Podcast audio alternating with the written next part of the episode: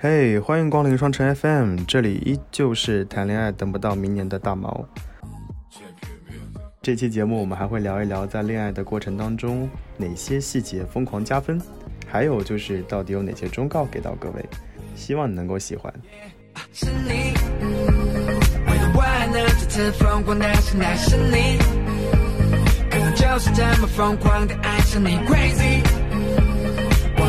我愿意放弃我所有的事情陪你一起，baby。我多么希望 you let me，我开始喜欢每天和你，baby，只是你要一起，还只是一起。所以，那你有什么细节在你那边是疯疯狂加分的？除了除了爱干净，除了分享欲之外，还有吗？分享欲其实也有。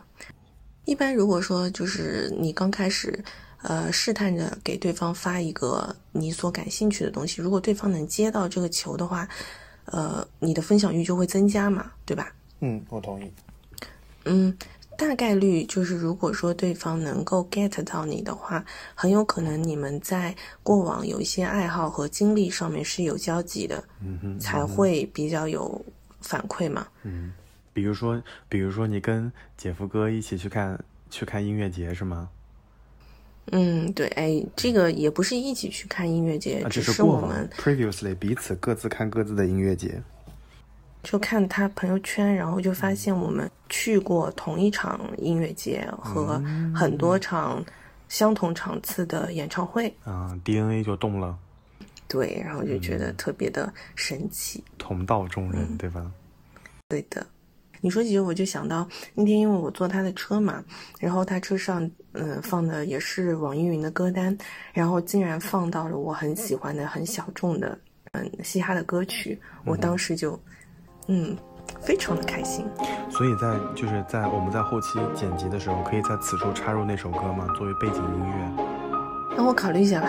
音乐总监并不想把这首歌跟各位分享。还是会想你，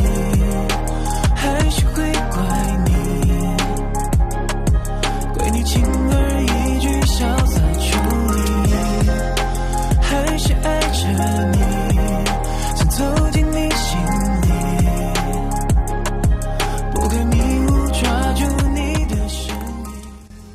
不是不是，是因为这首歌之前已经放过了，啊，是我非常喜欢的歌，所以在我们以前的歌单里节目里面已经出现过了。OK OK OK。对的对的好，嗯行吧。那除了这个呢，还有别的细节是加分的吗？还有就是你刚刚讲的，就是有一些你无意当中讲过的话被记住了，这种感觉就像是你随口说的话被别人非常认真的写在了笔记本上记下来的那种感觉。有的人他可能并不是说你讲完这个之后他会说啊我记住了，那我们以后一起怎么怎么样，他不说，但是他直接付诸行动。动。对对对，我觉得这一点太重要了。就是我们特别提醒那些恋爱经验不是很丰富的，嗯这个这个弟弟妹妹们，你们要听一下哥哥姐姐们的过往的血泪史，就是千万不要听他怎么说，你要看他怎么做。我觉得这个会比较重要一些。就比如说，我每天都接你下课。啊，放学我都来接你，下班我也来接你。你先让他接一个礼拜、一个月再说，接满一个月你即可转正，对吧？接不满一个月，去你的！所以我是觉得在，在恋爱的时候，当然我想说一点，就是在在恋爱的暧昧时期，在恋爱的初期，每一句承诺讲起来的时候，你可能知道这件事情压根儿不可能实现，但是承诺在发出的时候，它一定是充满真情实意的。那如果你又愿意和这个人继续交往下去，那一定要看一看当年的承诺是不是被被被很好的践行了。如果是的话，那这个这个男的可以处啊，这女的也可以处。所以我，我是这个意思。对，对对，你还记不记得，就是最开始的时候，其实我是没有跟你私下分享过多，就是关于我们之间的一些互动。但后来有一次，你问我之后，我有发给你看一些截图，嗯嗯嗯，是你记不记得里面有一个好像，哎，我不知道我有没有发给你看过，就是讲的我们列清单，因为那时候就是发了发了，哎呀，太让人头疼了。各位听友，你们是不知道啊，宝子姐跟姐夫哥在疫情之后要干点什么事情，真的是就是就好比一个人摁住了我的狗头，张开了我的嘴，另外一个人疯狂往里面踩，说吃，给我吃下去，窒息，你知道吗？就是我看到的那个时候，我先是把手机扔在床上，然后又捡起来看了两眼，又扔回去了，太让人生气了。就是有情景的，那个情景就是我们刚在一起的时候就爆发了很严重的疫疫情了，居家的那种状态，然后所以当下心情就很不好，然后因为我很讨厌异地恋呢，我们都很讨厌异地恋呢，就觉得为什么我谈个同城，好好的同城谈成了异地的感觉，嗯嗯，所以当下就在说啊，那等我们可以自由活动的时候，我们要去做一些什么事情，我就让他先列一个清单给我嘛。当下列的清单里面说的所有的事情，除了去看《灌篮高手》电影这个事情是他加的，其他的都是我以前说过的。嗯，我在当下说的时候，其实是很随意的，就聊天的过往，但他就全部记住了。然后我就觉得，嗯，这男的可以处。解封之后，就看他开始立刻践行，就是能做的就做起来啊。那可能公园还不能进去，那我们就先开始露营吧。嗯行动力还是 max，我就觉得还挺好。Good for you。跳入的窗外，有太阳的傍晚，没计划的浪漫，和你简单的逃离这个星球。在火星许下的约定，在期待选的目的地，用手去触摸每颗星星。看在旋转的青蛙，流了藏来，却背面的安娜和你朝还没被发现的存在，在每处留下的痕迹，都属于我们的秘密，不自觉拉近我们的距离，不用你说。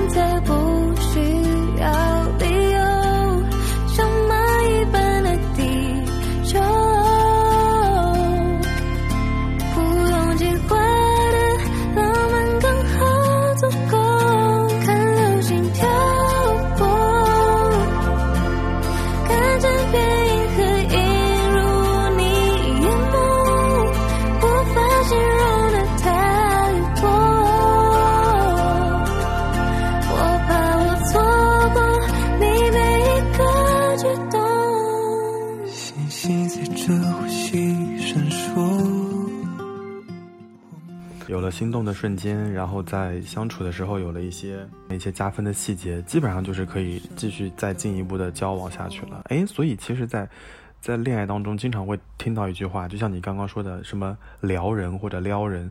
所以你你是你是被撩的还是主动撩的呀？我我感觉你是主动出击的那个。姐姐就是发直球的人呢，太可怕了！我先把我的说了，就是关于撩人和不撩人这件事情，我我是觉得年轻的时候，我我绝对是那个主动撩人的人，而且你像水瓶座这种一世大户，怎么可以错过每一个可以撩人的机会？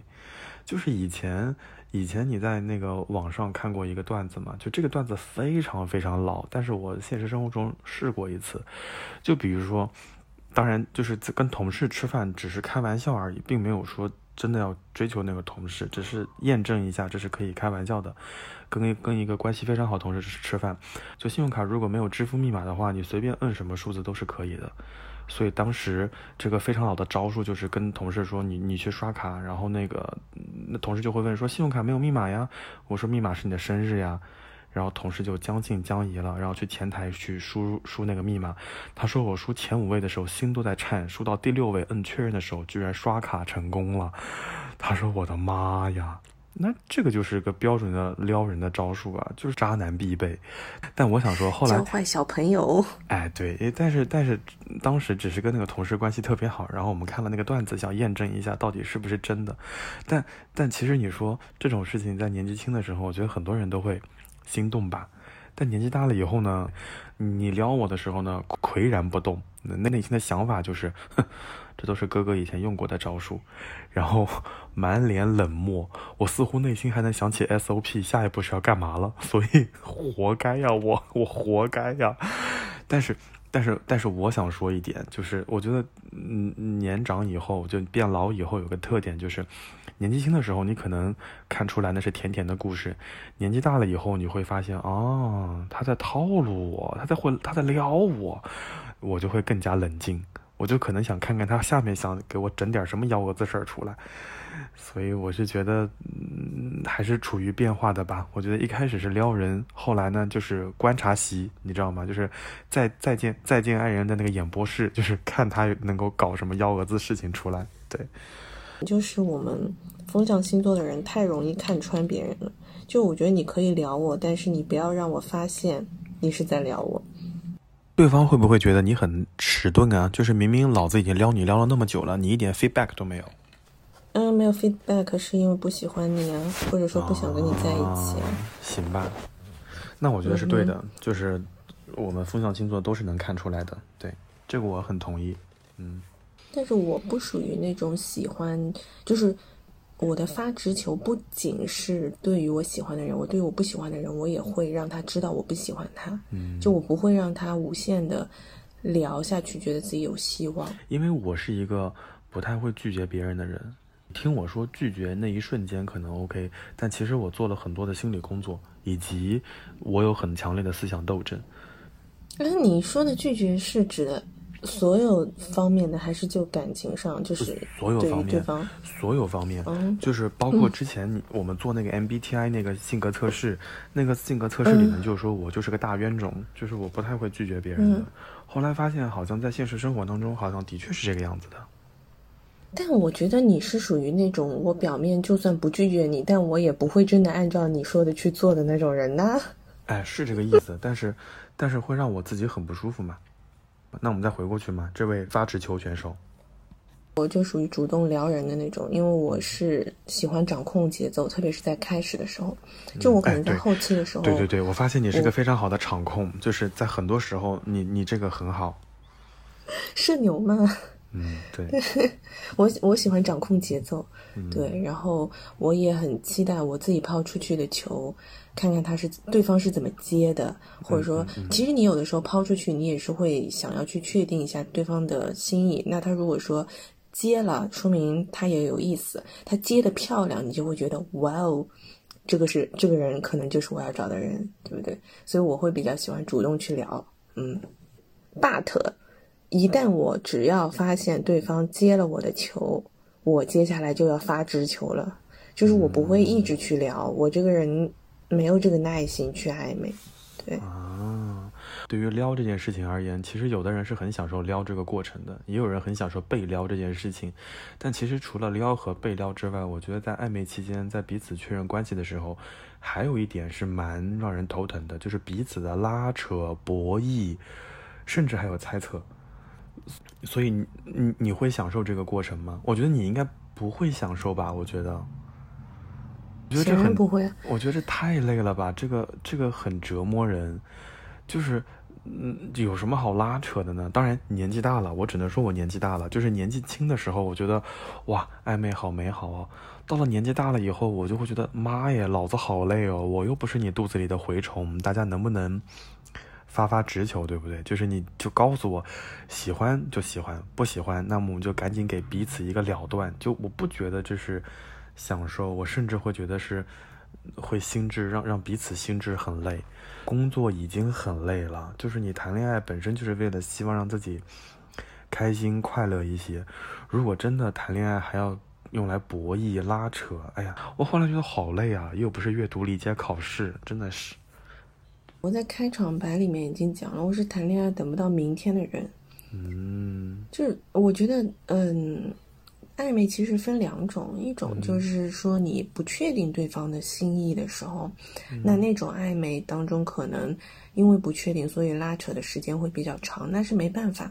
但是我一直就是我现在年纪大了之后，我是觉得如果对方喜欢你，你一定能够感受得到。当然，如当然，果你感受不到，如果你要去猜，你要去跟你的小姐妹去问，那大概率是对方不喜欢你，或者对方没有那么喜欢你。对，我是觉得如果对方喜欢你的话，眼神里面，包括行为举止上面是非常明显能够看得出来的。对对对嗯对，特别是眼神，眼神是骗不了人的。如果你喜欢一个人的话，你看他的眼神绝对是不一样的。我们五一期间参与了一个牌局，然后那个牌局里面有两个就是要彼此就是相互追求的人，然后我就会明显发现有一个人就是疯狂在帮那个人挡牌，然后给他给他跑牌，然后把所有的事儿都拦在自己身上。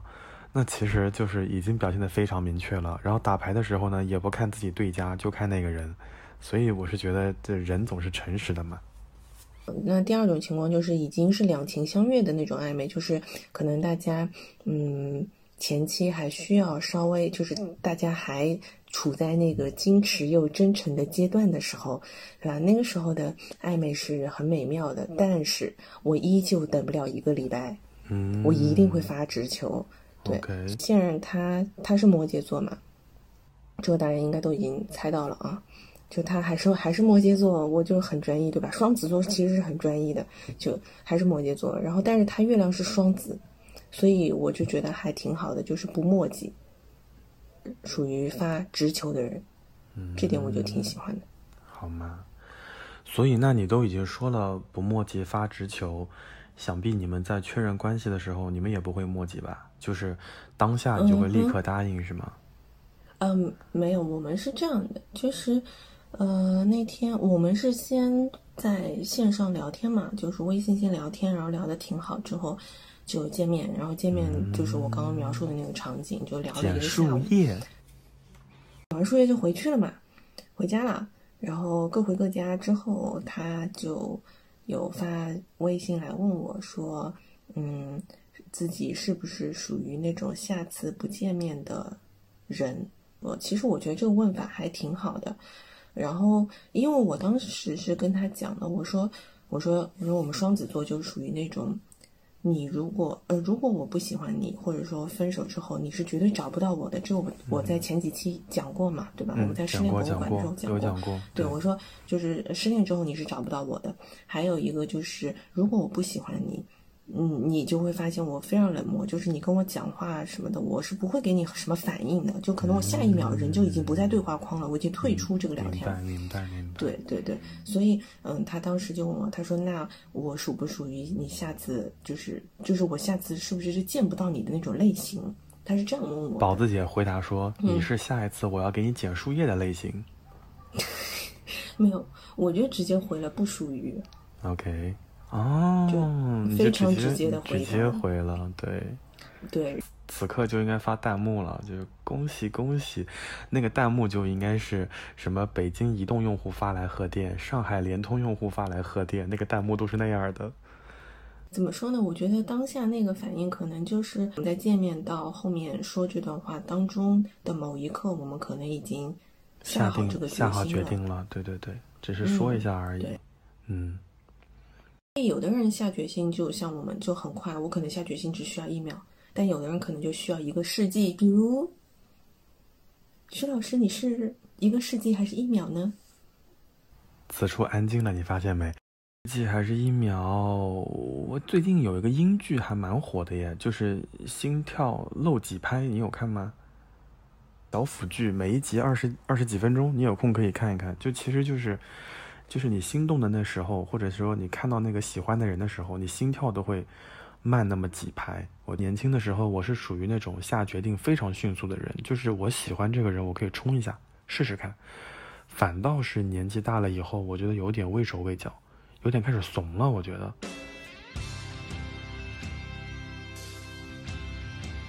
以下就是我非常真实的想法，我很害怕走入一段新的关系，我也非常害怕从头到尾给别人再重新介绍一下自己，比如我叫什么名字，我的工作单位是什么，我讨厌吃胡萝卜，我喜欢坐飞机出去玩，我好怕再重新介绍一遍，而且我更加害怕的是，当我介绍完了之后，对方没有任何的反应，或者他一点都接不上话。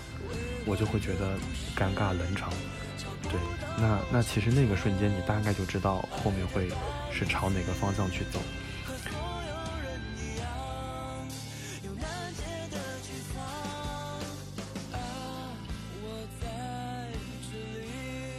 其实我可能心里已经有答案了，但是你要我说出来，可能会花很长的时间。我觉得。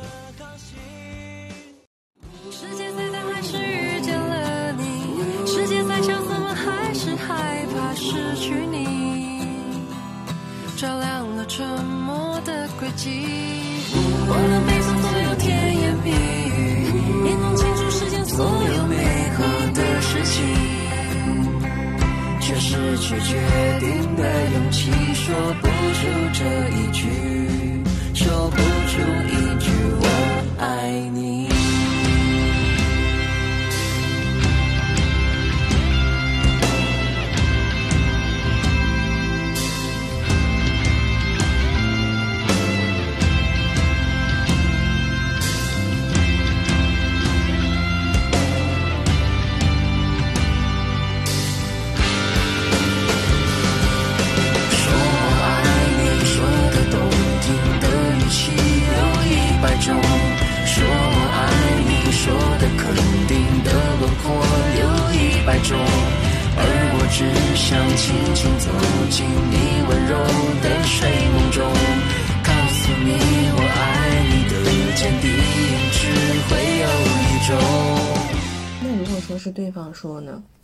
那我那我 OK 的被坚定吗？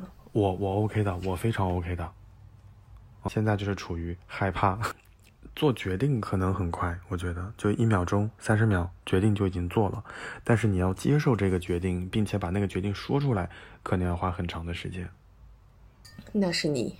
对，那是我嘛，对吧？所以我说嘛，就是那是我嘛，年纪大了嘛，对。所以跟你那比，我好年轻哦。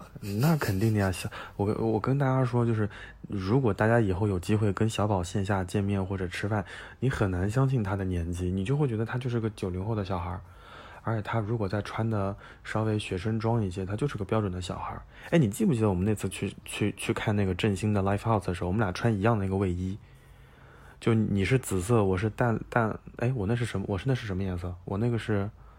你是那个那个薄荷绿嘛？对薄荷绿，是是对对淡淡的薄荷绿，那明显我就是老叔叔，你就是小孩儿，就你你那套就非常年轻，哎，太让人生气了。行吧，行吧，行吧，行吧，不说了。然后最近更年轻。啊，行了，哎，恋爱的酸臭。然后我们就采访一下这位年纪轻的小朋友，你下定决心是不是就是一秒钟啊？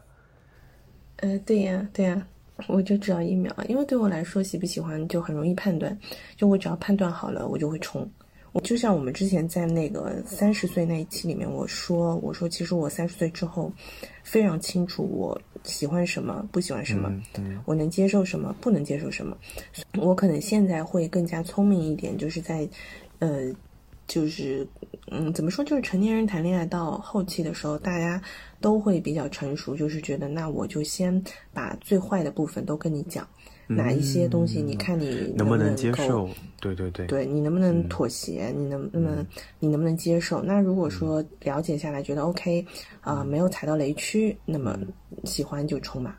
对，所以对我们来说就很快。嗯，嗯，还是要向你学习啊！我觉得，其实其实讲到这边，我是要反思一下。我觉得在商学院教我们的最大的这个经验当中，有一件事情是我做的非常不好的，虽然我也一直在说，就是关于及时止损。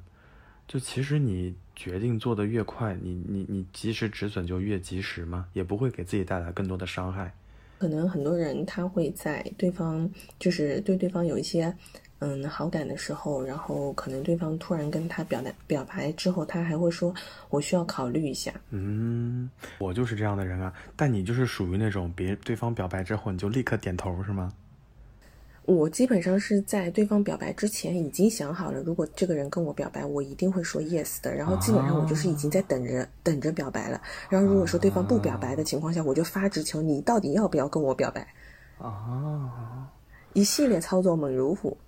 我就感觉，嗯，你你就是已经判断好了，就是那个当下觉得就是这个人了，就是在等那个 moment 而已。插个题外话，就刚刚你说到那个很害怕进入一段亲密关系，然后要从头开始介绍自己，我叫什么名字之类的，对不对？我就突然想到一个很有趣的事情，就是其实我也我也不太喜欢自我介绍这个部分，特别是我不喜欢我的名字。嗯，我不知道你知不知道这件事情。嗯跟我说过的非常对我非常不喜欢我的名字。其实不是这个名字本身的。我马上打电话告诉你妈妈，我跟你说。哦，我妈知道。他他，我我高中的时候，那时候一度想改名啊，对吧、就是就是因为我我那个三个字，如果他很多人会念错，然后如果念对的时候，他又很难听，就是普通话很拗口，拗口。对，然后对，然后我小时候因为很不幸的。每一年都不当心评到三好生，那个时候我们的学校三好生是要通过广播向全校念名字的，每一次不是念错就是念对了，很难听，所以我对于别人念我名字这件事情非常有阴影。OK，嗯，我也不能接受别人喊我的名字这件事情。就是我总觉得在在亲密关系或者在比较好的关系当中，你喊我直接喊我名字，我会鸡皮疙瘩都起来。我总会觉得老板在找我，或者说班主任要要我训客户话的那在找我，对吧？客户在找你，对我就会很很不舒服。对，对，所以我当时在最早的时候，他先跟我自我介绍，跟我说他的名字，因为他的名字我觉得还挺好听的。哎，他的名字很很有诗意耶，我觉得他那个名字是一个对对对有点像南方的名字耶，就是我并没有想到是是那个地区的人。对对对对，是的，是的，他的名字真的很好听。然后，嗯，他说完之后，他他就是我们应该是在聊完的第二天，他才跟我正式介绍，然后就说他要好好介绍一下他自己。然后他说完之后，我就略过了名字这件事情，我就继续往下面讲其他事情。他就又 Q 了一遍，说：“他说那你叫什么名字？”对，然后我当时就。很难受，然后我还是就跟他说，我总得告诉别人，你就跟他说喊我宝儿就可以了。嗯，当时没有这么亲密。然后我告诉他名字之后，我也跟他讲了，我说我不喜欢我的名字，我非常不喜欢别人在公开场合叫我的全名。是我说啊，当然。当然，当然，我的姓其实大家很多人都已经猜到了嘛，所以我也不喜欢别人在前面加一个“小”这个字，嗯嗯嗯小什么，对吧？就就很奇怪，我会觉得是客户在讲我的感觉。对，然后嗯，对我当时就简单的说了一下这个事情，结果后来过了大概嗯一个多月，就是我们后来在一起之后，呃，就是去了一个他朋友的一个聚会，嗯，那他就需要介绍我，然后他的朋友就问他我叫什么名字，然后他就打死也不说。嗯，他说我不能说他的全全名，他会杀了我的。那一秒我就觉得他好可爱啊，蛮好的，我觉得就是可爱且又记住了你的憨憨的。嗯，我对对这个这个镜头其实很加分的。然后后来我还是说，我说你还是说吧，就人家就觉得很奇怪，为什么不能说名字？嗯，他女朋友的名字叫 Mrs. You Know Who。OK，嗯，好，所以其实你刚刚已经说到了那个关于 moment 的问题，就是其实，在那个当下，你已经确定我想和这个人继续了，就等他说那句话，你就直接回复 yes 就可以了。对，所以你是一定需要那个 moment 的嘛？就我的意思是，那个 moment 标志着恋爱的正式开始，就是那个当下，就是那那个仪式感，那个仪式感，你是需要的吗？你觉得我需要吗？我觉得你不一定需要哎。你想，那个人都是发微信给你，你都当在微信上说 yes 的人，我觉得你可能都不太需要那件事情。嗯，对，其实我就是一个谈恋爱没有什么原则的人。嗯，但 我的原则就是不要让我等到明天。哎，对，我就想说，就是只要就是这些原则，如果对方意识到了，sorry，就这些仪式感，对方如果意识到了，日后可以再补。换一个方式说，就可能我的逻辑就是，如果你让我等到明天，嗯。或者下个礼拜，或者下个月，那我就会判断说，啊，你没有那么喜欢我，啊，而你喜不喜欢我这一点对我来说是非常重要的。明白明白，嗯仪式感其实我以前是不太需要的，就是虽然我内心会很期待，嗯。但是我知道有一些人他是比较 prefer 那种顺其自然在一起的，嗯，那其实我觉得我也是可以接受，但我现在的话会更期待一个直球，我会觉得这样子我能够感受到就是双方是对这段感情都是有一个很认真的开始的一个态度的，就是啊、嗯我们就是从这一天开始要认真的经营我们的感情了。对，我会期待一个直球，倒不是说啊你需要有多盛大的仪式啊，或者怎么样都不需要，但你需要跟我讲这句话。对对对。哎，那我打断你一下，你有你有期待说，呃，他有比如，sorry，不是期待，就是你们有把某一天定义为是你们的纪念日吗？嗯有，嗯，那你会觉那你会觉得纪念日这件事情重要吗？嗯，对我来说好像还好哎。还好，OK，明白明白。所以你刚刚你刚刚在说的时候，我正好在搜一首歌，就是五月天和梁静茹他们都唱过一首歌叫《纯真》，然后那首歌里面有一句歌词就是在无声之中你拉起了我的手，我怎么感觉整个黑夜在震动，耳朵里我听到了心跳的节奏，星星在闪烁，你怎么说？无声之中，你拉起了我的手，我怎么感觉整个黑夜在震动？耳朵里我听到了心跳的节奏，星星在闪烁，你怎么说？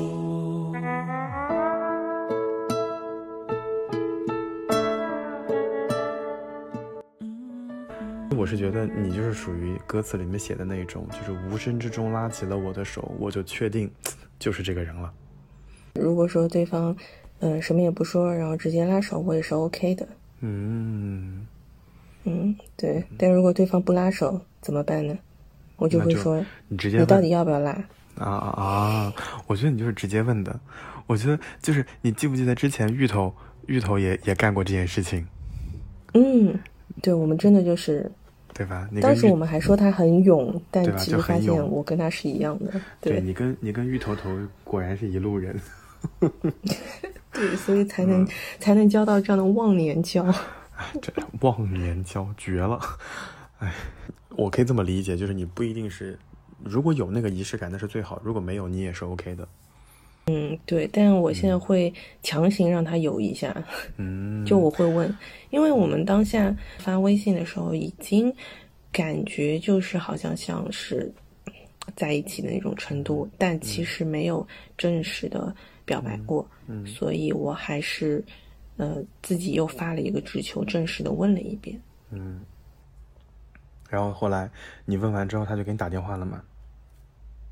对啊，就当下我其实是文字问的，我没有打电话，我没有像芋头这么这么懵，真的这么懵。对，然后我就是微信文字问他的，我说，因为当时我们好像一直聊天聊到很晚嘛，嗯都会聊到十二点一点左右。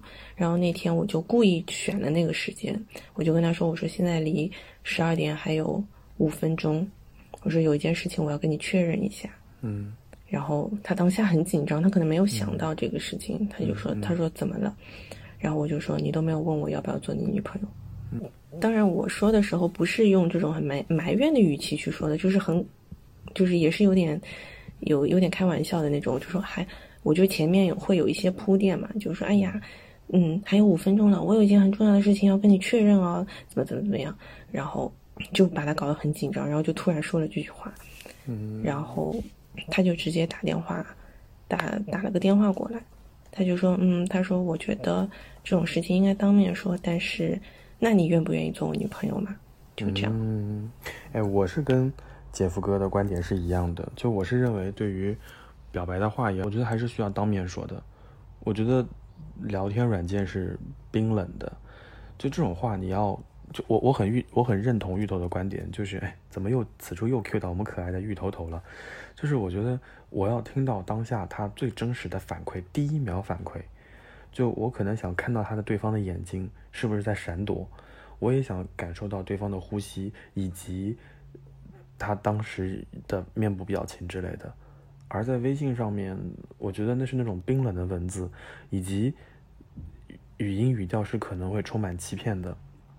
就比如说，我现在跟你录音，我可以说“好呀”，你你感觉这是很开心的语调，但我也可以说“好呀”，我甚至还可以非常没有感情的说“好啊”，就你根本不知道我我是什么样的情绪在这个当中，所以我是觉得当面对面的时候，嗯当然不排除有人可能会演，但是我还是觉得有些话是要当面说的，这是这是这个，嗯，所以哎，你真的要求好多哎，怪嗯不得你到明年都谈不起恋爱，我我是我就这样的没有这么多，要求。我是这样的人，对，然后好像我只有唯一的反应就是你给我快，如果我问下去，过了一分钟没有人回，那就完了，嗯，就是他犹豫了，对吧？他犹豫我可能就心一沉。对，然后对我来说，我当下我会用文字问他，其实我对他的期待就是你只要文字迅速回给我就可以了。OK，就在于那个快，当下他打电话过来，我其实还蛮开心的，嗯，就我觉得还蛮真诚的，嗯。对我我我很赞我很赞同这一点，而且我觉得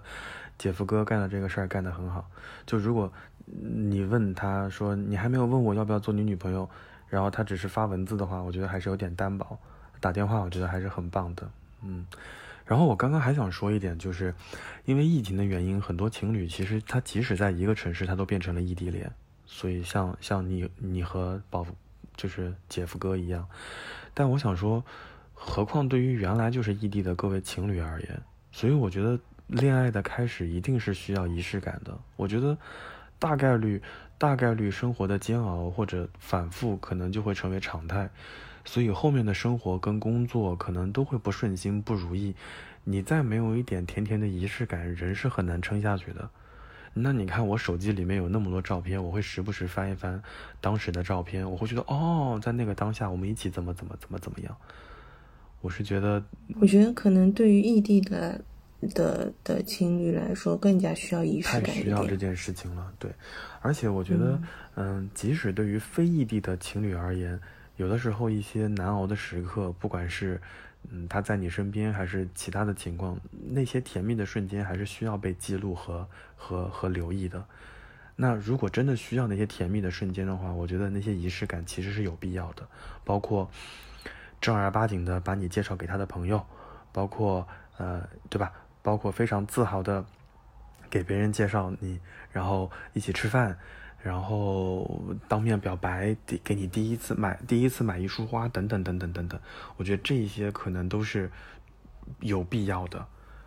如果后面如果后面遇到了一些争吵，似乎这些甜蜜的回忆还能够软化弱化这些争吵。嗯，嗯哎，那说到这个，我就想问，那你会比较在意就是官宣这个仪式感吗？官宣这种仪式，我觉得看到哪个阶段吧，我觉得，其实对于我的官宣而言，我并不在意说，呃，我的朋友们怎么看待这段关系，我在意的是我的家人怎么看待这段关系，所以我的官宣可能，嗯，可能会，我我我会比较在意我爸妈的观点，在意他们的想法，其他人我觉得就也还好，只要我自己过得开心就好。嗯，哦，我是这样的想法。哎，所以你的官官宣是会仅对父母 父母可见吗？也不会仅对父母可见吧，可能就是找一个，呃，大家都比较 OK 的时候，然后吃吃饭的时候、喝喝酒的时候，无意间就把这个话说出来了，然后再再再继续往下展开，然后我妈就肯定会第一时间要求什么时候带回来看一看之类的。就是朋友圈的这种啊，官宣朋友的圈官宣仪式感。，朋友圈官宣，我觉得无所谓的。虽然说我是一个呃不怎么需要这种仪式感的人，但其实我还蛮喜欢朋友圈官宣的，更加期待一点。嗯，我会觉得这就是有一种宣一种示主权的感觉。哎，对嗯，我也不知道这种想法是不是很幼稚。我觉得就是我刚刚说的另外一个版本的展现，就是把你很自豪的介绍给他的所有的朋友。嗯，嗯，对的。嗯我前任干过一件事情，就是把我们两张登机牌发在朋友圈里面，然后后来，嗯、他什么话都没说。不一定要出现本人，哎但是是有这样一个态度在。对对对，他什么话都没有说，然后他就发了一些旅行的照片，然后其中后面几张，大概第六张、第七张的样子吧，就发了两张登机牌，然后把我们的那个嗯行程的那个编号还有会员卡遮掉了，其他全放出来了，然后大家就一脸嗯吃瓜的表情在下面问他，哦嗯，对，嗯，对，就我还蛮喜欢这种形式的。哎，我也蛮吃这一套的。嗯好的，我们终于在节目的最后达成了一致，嗯，哎，我们竟然是在这个点上。谁谁知道在这儿达成了一致？哎，就是的，好吗？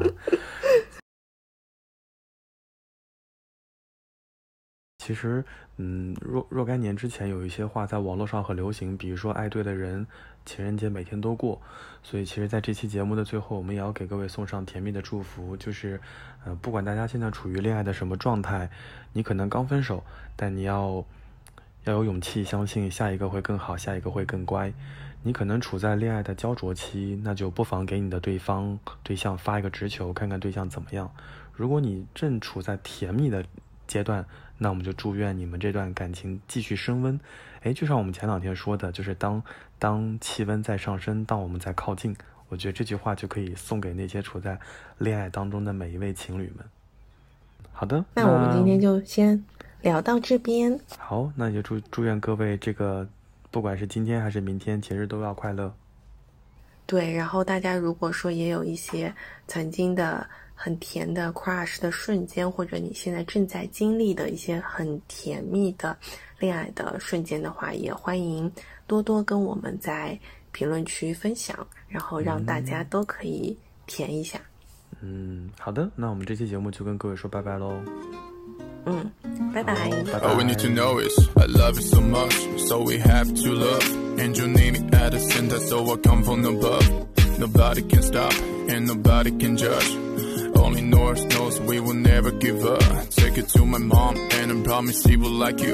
Cause the spotlight's at the first, and when you step in the room, holding tightly, darling. Now we gotta start it, move your body, it's a party. Tonight you look so charming. 我翻山越岭只为找到迷失的你，把你装进我心里，然后带你穿过荆棘。你知道我有多坚定，百分百的去相信，你也同样认定我。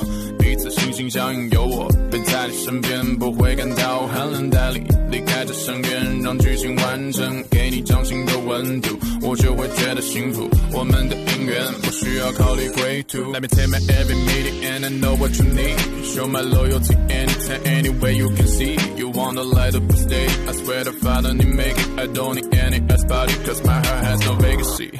I cannot imagine wanna live without you. You would find everything that I told you is true. Traveled around the world, from London to New York. Find a place you like, and I take you to church. I love you so much, so we have to love. And you need me at the center, so I come from above. Nobody can stop, and nobody can judge. Only North knows we will never give up. I love you so much, so we have to love. And you need me at the center, so I come from above.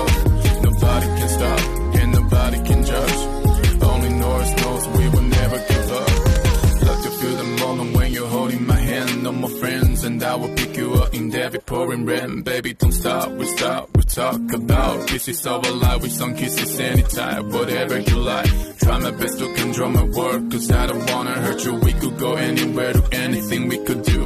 One day, if you get yourself lost, going too far, even in the world I can find you, we'll never be apart. 我们的感情不需要太多犹豫，没有头绪，就听听这首为你谱写的旋律，每一寸字句都表达着想要把你占据，每个音符都被我调成你微笑的频率。我们乐此不疲，每天都是形影不离，即使生活有时平淡无奇，我也为你制造惊喜。一年，你这件事是我最大的坚持。庆幸这段际遇能拥有地利天时。I love you so much, so we have to love. Angel need me at the center, so I come from above. nobody can touch